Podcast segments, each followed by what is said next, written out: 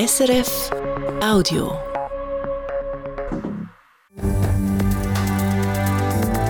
SRF 1, jetzt mit dem Regionaljournal. Das Regionaljournal Graubünden heute mit diesen Themen. Rund um Samoritz soll es statt drei nur noch eine Oberstufenschule geben. Eine Idee, die zu reden gibt im Tal.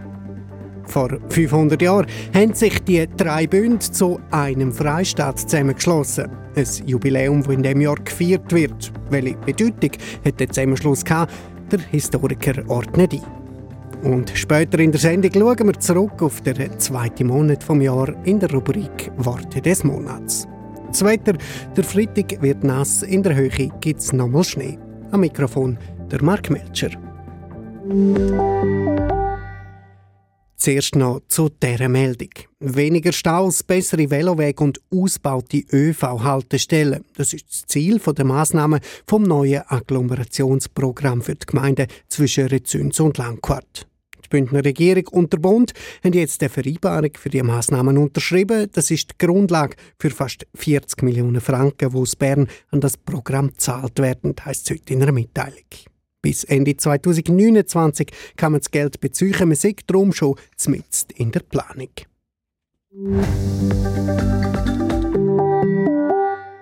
Ein Schulverband und ein gemeinsames Oberstufenschulhaus im Oberengadin rund um Samoritz. Das ist die Idee der Region Maloja.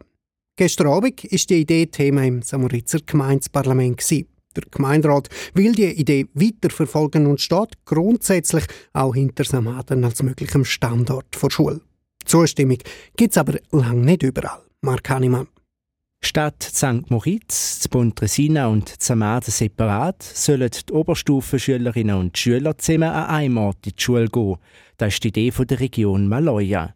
Über die Idee ist gestern im St. Moritzer Gemeindeparlament viel diskutiert worden. Am Schluss ist der Entscheid ziemlich klar gewesen.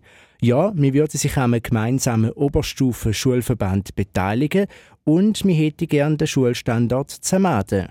Mit St. Moritz sagt der grösste Player, wir wollen weiter planen. Der Standort St. Moritz ist von den drei Standorten der mit den meisten Schülerinnen und Schülern in der Oberstufe. Rund 100 sind es, sie kommen aus St. Moritz selber und von Silvaplana und Sils. Die Schule St. Moritz, die sehe ich aber nicht schlecht, betont die zuständige Leiterin vom Sozialdepartement, Priska Anand, während der Debatte. Wir sprechen nicht von einem Schulverband, weil unsere Schule nicht gut ist. Das heißt aber niemals, dass nicht auch Raum für nach oben da ist. Das, das gibt es in jedem Schulsystem. Und das heißt auch gar nicht, dass dann alles einfach besser wird oder für alle besser wird.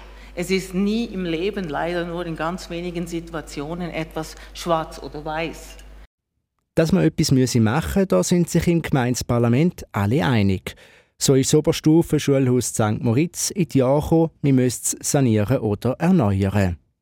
Im Machbarkeitsbericht, wo die Region Maloja in Auftrag gegeben hat, sind auch die anderen beiden aktuellen Oberstufenstandorte Zamaden und Pontresina angeschaut worden. Auch Zamaden ist das Oberstufenschulhaus schon älter. Beim Gemeinsvorstand von Samaden sieht man den neuen Oberstufenverband als Zitat prüfenswerte Option. Da heißt es Anfang Februar in einer Medienmitteilung. Anders tönt es Pontresina. Zwar sind der Oberstufenverband und der Machbarkeitsbericht noch nicht im Gemeinsvorstand besprochen worden, sagt Gemeindepräsidentin Nora Saratz-Gezin, aber der Schulrat von Pontresina ist der Meinung, dass wir eine super gute Oberstufe haben von sehr hoher Qualität, wo wir eigentlich ungern möchten aufgeben hier in Pontresina, weil wir derzeit mehr Vorteile sehen in unserer lokalen Oberstufe wie in einer regionalen. Würde man auf Pontresina als möglichen Schulstandort umschwenken, dann wäre man nicht grundsätzlich abgeneigt, sagt Nura Saratz-Gezin. Zurück auf St. Moritz. Auch dort hat man gestern Abend über den Standard vom möglichen Oberstufenschulhaus diskutiert. Statt Zamaden hätte den Haufen sich der lieber St. Moritz selber gewünscht. Die Wahl vom Standort hätte seine Gründe, sagt Priska Anand von der Gemeinde St. Moritz. Genau weil wir die Synergien eigentlich genau in Samaden sehen, haben wir gefunden, sollten wir jetzt endlich eben um nicht noch länger alles hinauszuzögern, wirklich einmal den Pfahl einschlagen und uns entscheiden, ob wir so weit gehen können. Und wenn wir ganz ehrlich sind, Hand aufs Herz, irgendjemand muss sich bewegen, wir oder die anderen. Irgendwelche Kinder werden sich bewegen müssen. So oder so, der Grundsatzentscheid St. Moritz ist ein erstes Zeichen für einen Verband, ein erster Schritt in Richtung von einer gemeinsamen Oberstufe. Ob es denn St. Moritz, Samaden oder Pontresina soll sein oder man dann gleich alles beim Alten lassen will, das letzte Wort hat das Volk der betroffenen Gemeinden, wo über den Schulverband und den Standort können abstimmen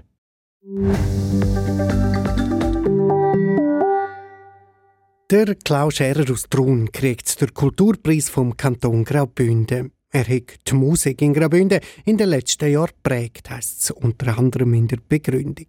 Der Klaus Scherer hat verschiedene grosse Chöre, aber auch Tal- und Jugendchör geleitet. Und er ist ein wichtiger Förderer von romanischen Lieder und Chorszenen.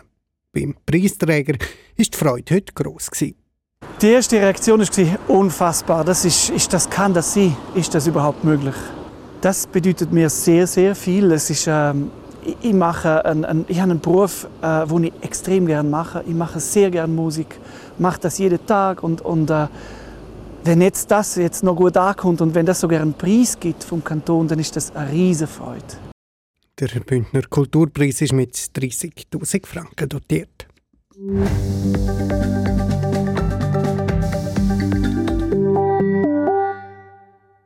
Vor 500 Jahren, also 1524, ist der Freistaat der drei Bünden entstanden, so etwas wie der Vorgänger vom heutigen Graubünden drei Regionen, der Graue Bund, der Gotteshausbund und der Zehn-Gerichte-Bund, haben den Bundesbrief unterzeichnet und sind so ganz offiziell miteinander verbunden gewesen.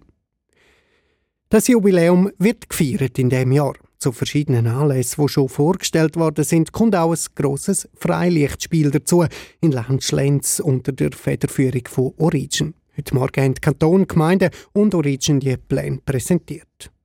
Warum aber lohnt es sich, zum doch ziemlich ausschweifend auf die Gründung vom Freistaat von der drei Bünden zurückzuschauen? Welche Bedeutung hat das Ganze? Über das habe ich mit dem Florian Hitz geredet. Er begleitet das Jubiläumsjahr als Historiker. Erste Frage an ihn. Wie nah sind sich die drei Bünde vor 1524 schon gewesen? Das ist eine politische und eine militärische Zusammenarbeit. Wie es auch in den älteren Bundesbriefen jeweils zwischen zwei Bünden schon beschlossen worden ist. Ähm, man ist äh, solidarisch gewesen. Das heißt, wenn man angegriffen worden ist oder in Kriegsaktionen ähm, verwickelt worden ist, dann hat man im äh, Rahmen der drei Bünde äh, kooperiert gegen den gemeinsamen Gegner. Und ein anderer Punkt ist äh, intern Schiedsgerichtsbarkeit. Also wenn irgendein Konflikt entsteht zwischen äh, Mitgliedern der drei Bünde, dann äh, ist ein Verfahren vorgesehen, wie man den Konflikt regelt, schlichtet.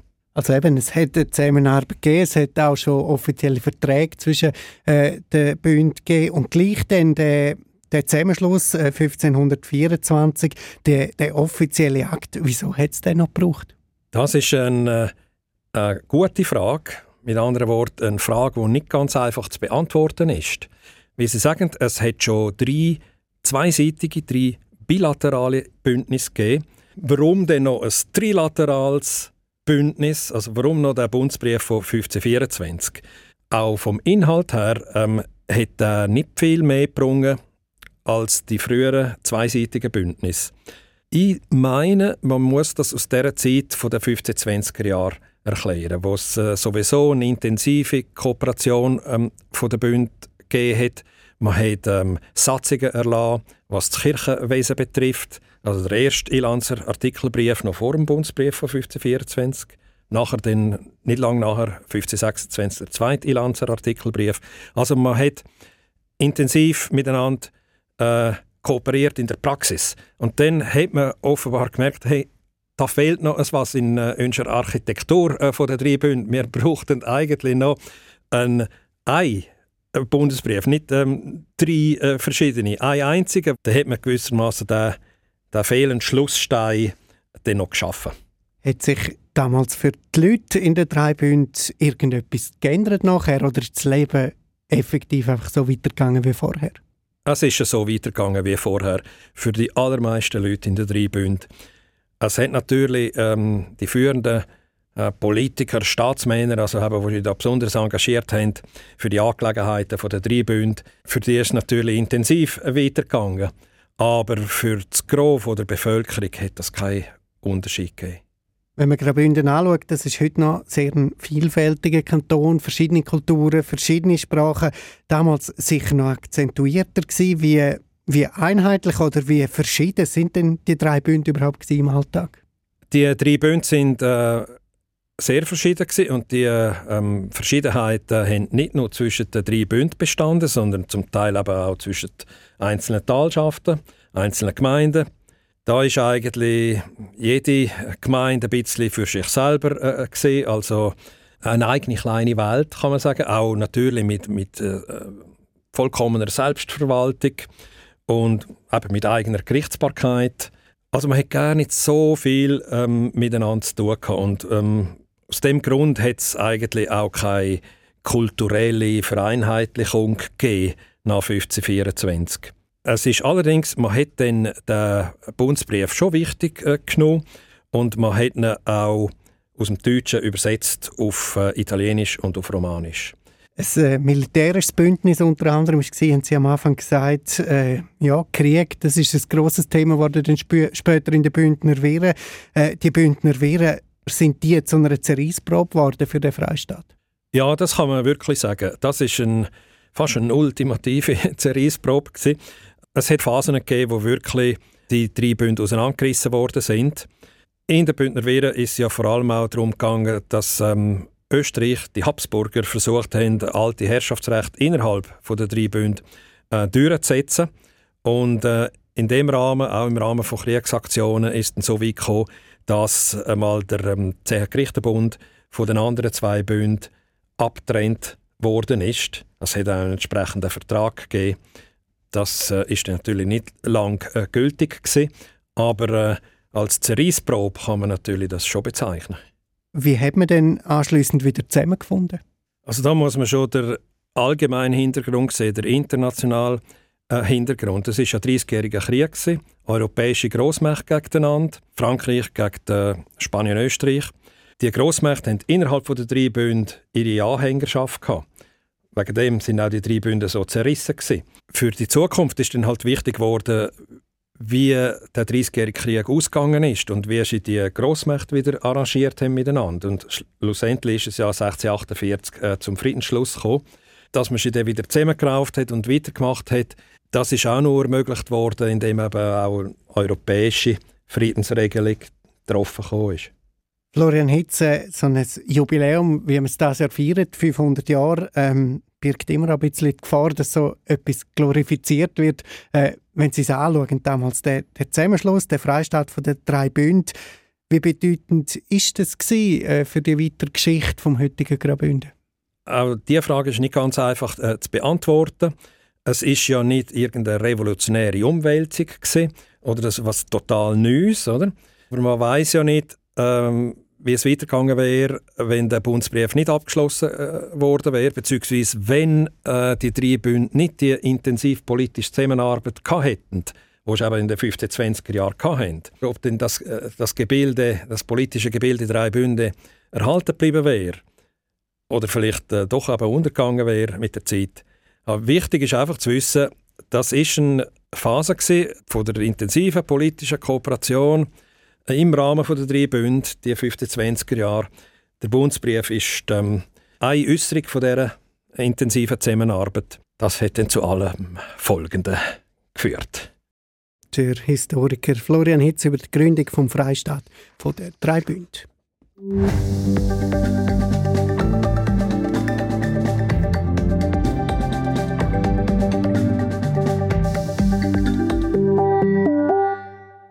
Es ist jetzt ein Viertel vor sechs, das ist SRF 1 mit dem Regionaljournal Grabünde.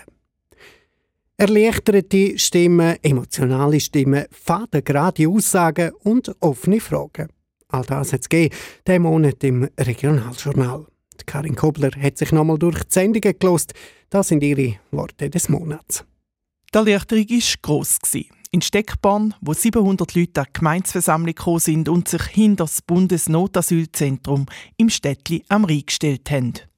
Wir sind sehr dankbar, dass wir die Solidarität von Stadt Steckborn weiterhin haben und die 200 Plätze hier brauchen können, weil es ist nicht so, dass wir Plätze en masse zu viel hätten. Im Gegenteil, äh, hat mich sehr gefreut, ja. Sagt Reto Kormann vom Staatssekretariat für Migration mit einem Lachen im Gesicht. Weniger ums Lachen ist diesen zwei Leuten aus Netzstall, im Glarner Dorf, wo im Verkehr versinkt. Eine Umfahrung, die man schon lange wartet, seit Jahren. Das wäre die Lösung. Aber wir erleben das nicht mehr, bis der Straße fertig ist, muss ich ganz ehrlich sagen. Netztal versteckt im Verkehr. Eine Entlastungsstrasse hat zwar kurzfristig geholfen, dass sich die Lastwagen nicht mehr durch Quartier zwängen, dafür staut es jetzt auf der Hauptachse. Eine Lösung mit einer Umfahrungsstrasse in weiter Ferne. Lösungen die sucht man im Sendegebiet für einige Themen. Nicht nur für den Verkehr in Netzstel und Schlafplätze für Asylbewerberinnen und Asylbewerber. Eine Lösung braucht es auch fürs Wild im Schweizerischen Nationalpark im Engadin. Da wird nachtaktiver und muss sich laut dem Direktor Florin Filli auf immer neue Lebensbedingungen einstellen. Und der Mensch muss sich vielleicht in zunehmendem Maß auch ein bisschen einschränken und äh, den Tieren auch ein bisschen Raum zum Leben lassen. Der Thurgauer Grossrat der hat diesen Monat um eine Lösung gerungen, was die Löhne der Grossräte angeht. Der Vico Zahnt von der SVP hat bei den Diskussionen einen Steilpass gegeben. Dieses Amt als großer Rat kann man auch als ein entschädigtes Ehrenamt oder Hobby betrachten. Den Steilpass angenommen haben Brigitte Kaufmann von der FDP und Ueli Fisch von der GLP. Ein Amt im Kantonsparlament als Hobby zu bezeichnen, ist für sie schon fast ein Eigengoal, um bei Fußballbegriff zu bleiben. Das ist doch kein Hobby, dem ich je nach Lust und Laune etwas nachgehe. Ein Hobby wäre zudem konsequenterweise entschädigungslos. Das zieht doch unser Amt ins Lächerliche, weil wir haben kein Hobby, sondern wir haben ein Amt. Der einzig gescheite Antrag heute wäre, das Sitzungsgeld von Vico Zahn zu streichen. Auch eine Lösung. Die Löhne haben sie dann übrigens angehoben, Grossrätinnen und Grossräte. Sie werden also kontrovers diskutiert, die Lösungen. Manchmal findet man einen Konsens, manchmal nicht. Und manchmal muss man für eine Lösung auch über den eigenen Schatten springen. Das die Erfahrung vom langjährigen Stadtschreiber von St. Gallen, Manfred Linke, wenn er über die Stadträtinnen und Stadträte nachdenkt, die er in seiner langen Karriere erlebt hat. Die müssen sich vor allem von der eigenen Partei emanzipieren und kommen dann Vorwürfe am meisten fast von der eigenen Partei über, weil sie ja für ein Schlusszeichen nicht mehr die reine Lehre vertreten. Oder? Aber im Stadtrat, in der Exekutive oder in der Kantonsregierung oder im Bundesrat ist man nicht mehr Parteipolitiker, sondern man ist Sachpolitiker und muss mitwirken, dass eine mehrheitsfähige Lösung ankommt. Apropos Parteien. Bei der Frage, welches Gewicht Parteien im künftigen Wahlsystem sollen haben, da sind die Lösungsansätze in Appenzell-Ausserrhoden noch offen. Von Machtspielen hat der Max Longo von der SVP während der Debatte um die neue Kantonsverfassung geredet. Ich glaube, Darin geht es nicht nur um Traditionen, um Wert und um Identität, sondern es geht auch darum, dass gewisse Fraktionen in dem Saal genau wissen, dass sie mit dem flächendeckenden Proporz halt ein bisschen an Macht einbüssen Die parteiunabhängige Margrit Müller hat in eben dieser Diskussion den Warnfinger gezeigt. Ich stelle mir einfach die Frage, wenn wir unsere politische Kultur hier im Kantonsrat und hier im Kanton Appenzell-Ausserrhoden aufgeben mit dem? Tiefgründige Frage die Lösung noch nicht auf dem Tisch. Die Lösung gefunden hat dafür der SP-Kantonsrat Martin Seiler aus dem Kanton St. Gallen. Auf die Frage, ob die Viehschauen weiterhin finanziell sollen unterstützt werden Unbedingt, findet er. Das täte allen gut. Ich sehe nur, dass nach der Viehschau die Kühe frisch, fröhlich und gesund nach Hause gehen, im Gegensatz zu mir und anderen bäuerlichen Vertretern und Besucherinnen. Wir haben da mehr Mühe, nach Hause zu gehen. Kühe sind glücklich, der Frosch, wo der Naturschützer über die Straße zum Laichplatz trägt, auch. Hm, früher konnte ich vielleicht noch nicht unterscheiden, was ein Kott und ein Frosch ist. Das habe ich dann mit der Zeit gelernt. Aber ich habe immer frisch eingefangen, früher noch jedes einzelne geküsst. Das mache ich heute nicht mehr.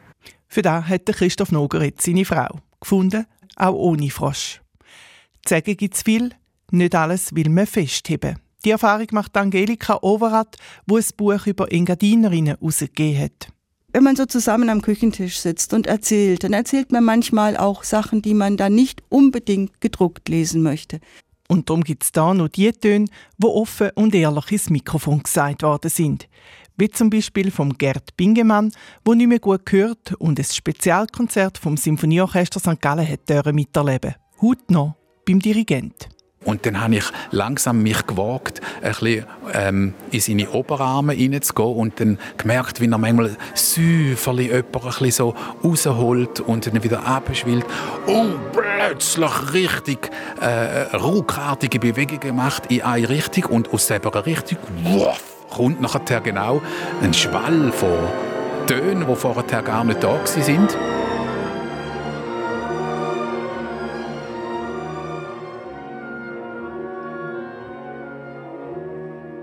Die Worte des Monats sind es gewesen, zusammengestellt von Karin Kobler. 5 vor 6 ist es, das ist das Regionaljournal Graubünden. Zeit für die Wetterprognose, die kommt heute vom Jürg Ackermann von SRF Meteo.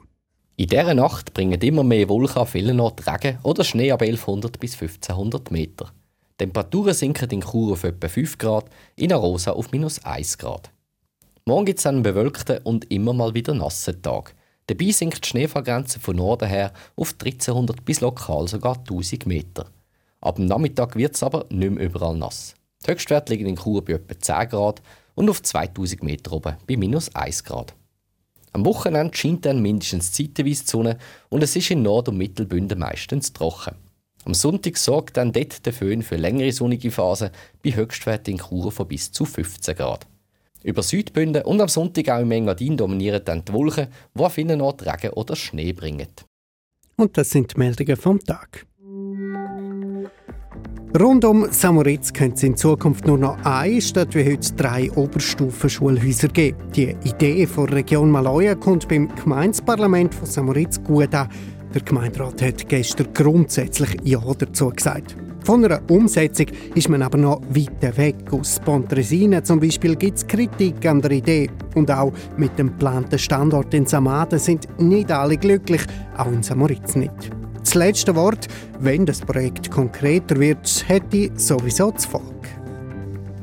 Weniger Staus, bessere Velowege und ausbaute ÖV-Haltestellen. Das ist das Ziel der Massnahmen vom neuen Agglomerationsprogramm für die Gemeinden zwischen Rezüns und Langquart. Die Bündner Regierung und der Bund haben jetzt eine Vereinbarung für die Massnahmen unterschrieben. Das ist die Grundlage für fast 40 Millionen Franken, die aus Bern an das Programm gezahlt werden. Das heißt heute in einer Mitteilung. Bis Ende 2029 kann man das Geld dann beziehen. Man sieht darum schon zumindest in der Planung. Und in Graubünden wird in dem Jahr gefeiert. Vor 500 Jahren haben die drei Bünden einen Bundesbrief unterschrieben und sich so zum Freistaat zusammengeschlossen, quasi am Vorgänger vom heutigen Graubünden. Wir haben einen geschichtlichen Blick auf das Jubiläum geworfen mit dem Historiker, der das Jubiläumsjahr begleitet. Das Interview mit ihm und alle unsere Sendungen zum Nachlesen finden Sie zum Beispiel unter srf.ch-audio oder überall dort, wo es Podcasts gibt. So viel vom Regionaljournal Graubünden. Für heute am Mikrofon war ist der Mark Melcher. Das war ein Podcast von SRF.